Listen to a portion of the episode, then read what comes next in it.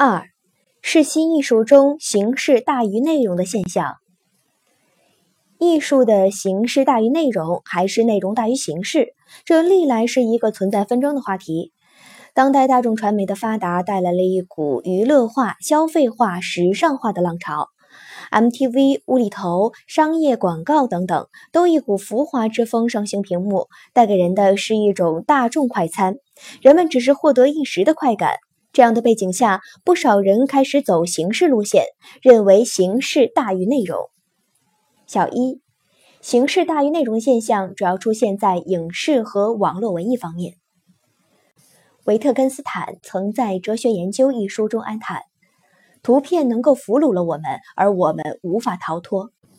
近年来，一些电影作品打着视效大片的名号，忽略剧本和拍摄，所有的情节都为了展现视觉效果、展现视觉奇观。但是，这种方法导致电影作品没有亮点。情节苍白的事件引发人文精神的缺失，最终传统的影视艺术会停滞不前，更甚沦为数字技术的附庸。满城尽带黄金甲中，兵器可以随意飞舞，人物可以飞檐走壁，但故事讲的是五代十国时期的复仇，缺乏雷雨这样的人文关怀。十面埋伏、竹林打斗的场面，人物健步如飞、穿梭自如，但叙事也被诟病。三枪拍案惊奇，更是导演第一次用 F 三十五数字摄影机拍摄商业电影，但被网友认为充满了二人转式的对白，缺乏拍案惊奇这样的社会讽刺性。另外，陈凯歌的《无极》，冯小刚的《夜宴》也面临着同样的尴尬境地。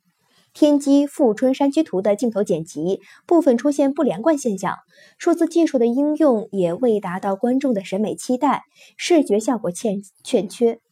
天机富春山居图虽邀请了刘德华、林志玲、佟大为等大牌明星加入，最终也敌不过剧本的肤浅和内容的无意义。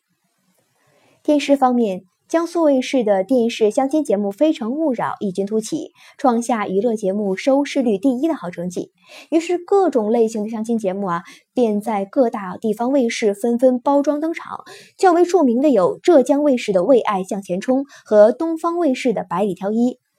各个卫视平台开始纷纷上演相亲大战，不仅炒火节目和嘉宾，甚至也把相亲的话题重新推到了人们面前。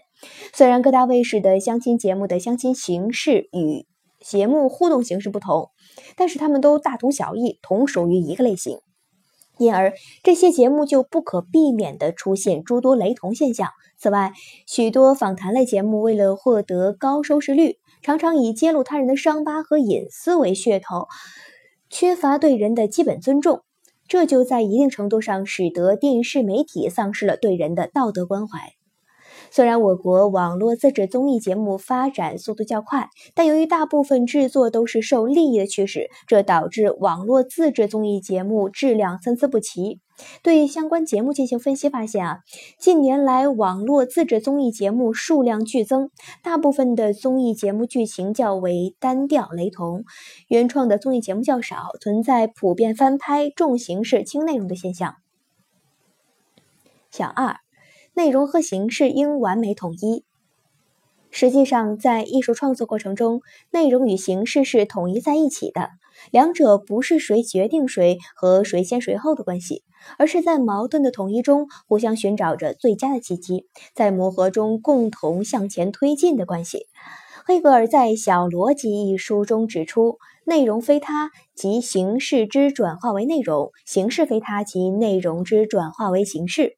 孔子讲文质兼备，质可以理解为内容，文可以理解为形式，指的就是内容和形式的统一。例如罗丹的雕塑作品《思想者》，巴尔扎克；基里科的油画作品《梅杜萨之筏》；贝多芬的音乐作品《第三交响曲》《第五交响曲》；刘天华的二胡独奏曲《光明行》；汤显祖的戏曲作品《牡丹亭》；屈原的《离骚》。